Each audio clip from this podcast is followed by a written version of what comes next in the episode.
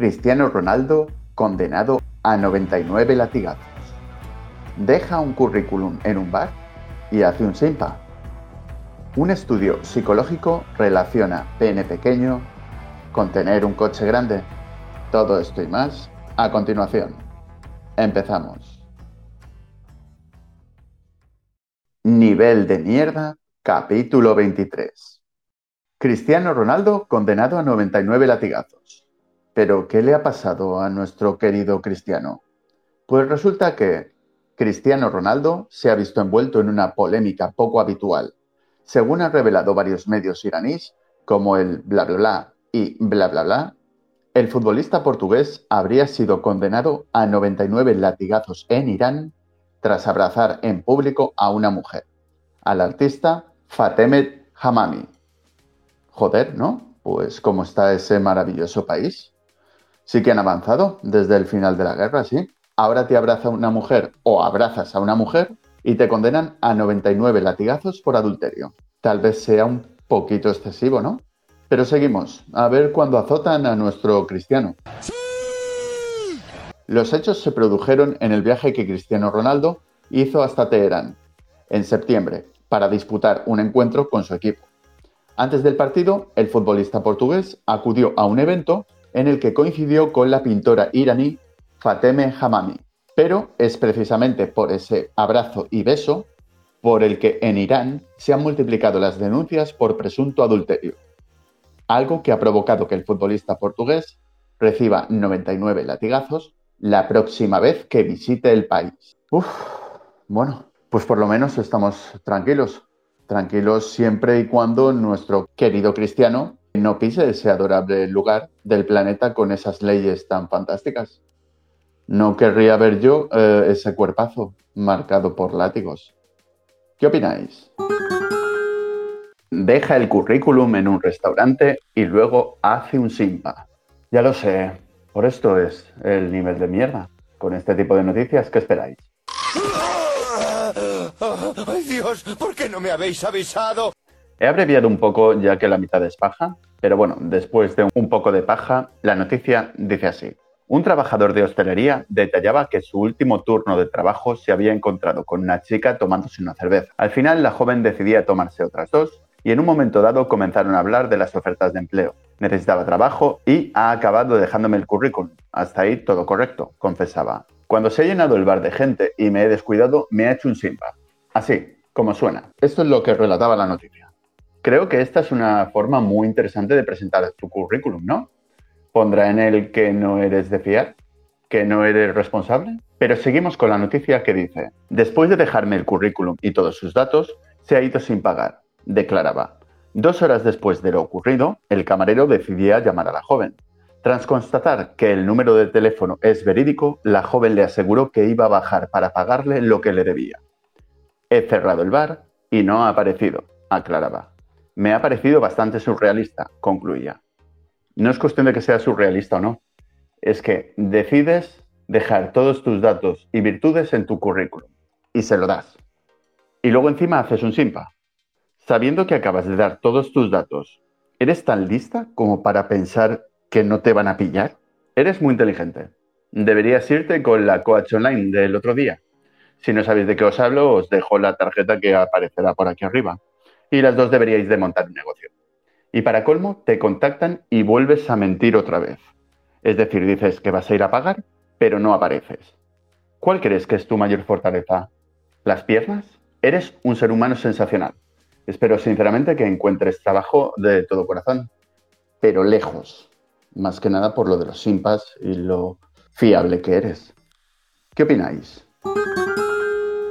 Un estudio psicológico encuentra relación entre tener el pene pequeño y comprarse un coche potente.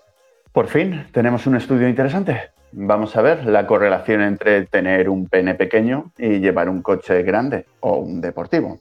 Y es que según la noticia, es algo que todo el mundo piensa cuando ve a alguien presumir de coche. Un estereotipo que, hasta ahora, era solo eso. Los que presumen de coche potente es porque tienen el pene pequeño. Por supuesto, los afectados se defienden argumentando que todo es envidia. Pero un estudio ha encontrado una evidencia psicológica entre el pene pequeño y los coches deportivos. Hay muchas razones por las que la gente se compra un coche deportivo súper caro. La de presumir de estatus. Es cierto que hay otro vínculo psicológico entre tener el pene pequeño y comprarse un coche potente. Un estudio llevado a cabo por un grupo de psicólogos de la Universidad de Cornell muestra un curioso experimento. Estos investigadores reclutaron a 200 hombres de entre 18 y 74 años y les dijeron que iban a hacer un test de memoria mientras hacían compras. Primero les mostraban una verdad conocida, algo como el límite de velocidad en España es de 120 kilómetros. Después les mostraban varios objetos para comprar y tenían que marcar si les resultaban o no deseables. Por último volverían a ver la frase, que podía ser la misma o ligeramente cambiada. Por ejemplo, el límite de velocidad en España es de 110 km hora y tenían que decir si era verdad o no. El ejercicio se repetía con distintas frases y productos. Espero de todo corazón que esto mejore, porque de momento no entiendo la relación de pena de coche, pena de pene. Parece un test de memoria, pero había una trampa. Entre las verdades conocidas introducían datos sobre el tamaño del pene, que siempre se acompañaban de una compra de coches. La trampa es que una de las verdades conocidas era un farol. Aleatoriamente, a algunos sujetos se les dijo que el tamaño medio del pene erecto es de 18 centímetros y a otros de 10 centímetros. La media real está entre estas medias. Como el resto de las frases eran verdad, el cerebro tiende a creerse también esto. Y aquí llega lo interesante. Aquellos a los que hicieron pensar que tienen el pene pequeño eligieron como más deseables los coches deportivos y potentes especialmente aquellos que rondan los 30 años. En cambio, los que recibieron el mensaje de que su pene es mayor de la media, mostraron una menor preferencia por estos coches. Estos psicólogos afirman que hay un vínculo psicológico entre un pene pequeño y comprar o desear un coche potente o deportivo. Vamos, que después de esta chapa que os he metido, ¿qué? ¿Tenéis el pene grande o pequeño? ¿O mejor miro en vuestros garajes? ¿Qué opináis? Una americana alucina al ver este objeto común en las casas de España, adelantados a su tiempo. Bueno, esta noticia ni la comento. En realidad resulta que hay una americana que ha descubierto el escurreplatos. Mueble de cocina donde se ponen en posición vertical los platos y utensilios de cocina lavados para que escurran. Bueno, pues ya tenemos la explicación. Eh, pues eso, que esta americana lo ha descubierto. Y como no, pues ha tenido que hacer su maravilloso vídeo de TikTok para explicarle al mundo, inclusive a los españoles, que a lo mejor esto no lo sabían, que viven en el 3023, que somos unos magos y que nuestra tecnología es increíble porque tenemos escurreplatos. Y eso sí, seguro que este vídeo ha llegado a miles de reproducciones y a comentarios. Bueno, pues yo os voy a dejar mi comentario aquí. Y es que vaya puta mierda de noticia. Y si esa chica piensa eso al descubrir el escurre platos, pues no sé qué pasará cuando descubra que con un exprimidor de naranjas y naranjas se puede hacer zumo en casa en un momento. Que es lo mismo que descubrió otra maravillosa americana en otra super noticia. Pero bueno, eh, no estamos aquí para comentar lo de las naranjas. Mi pregunta es, ¿nos estamos volviendo gilipollas? ¿El mundo se va a la mierda? ¿O solamente soy yo? ¿Qué opináis?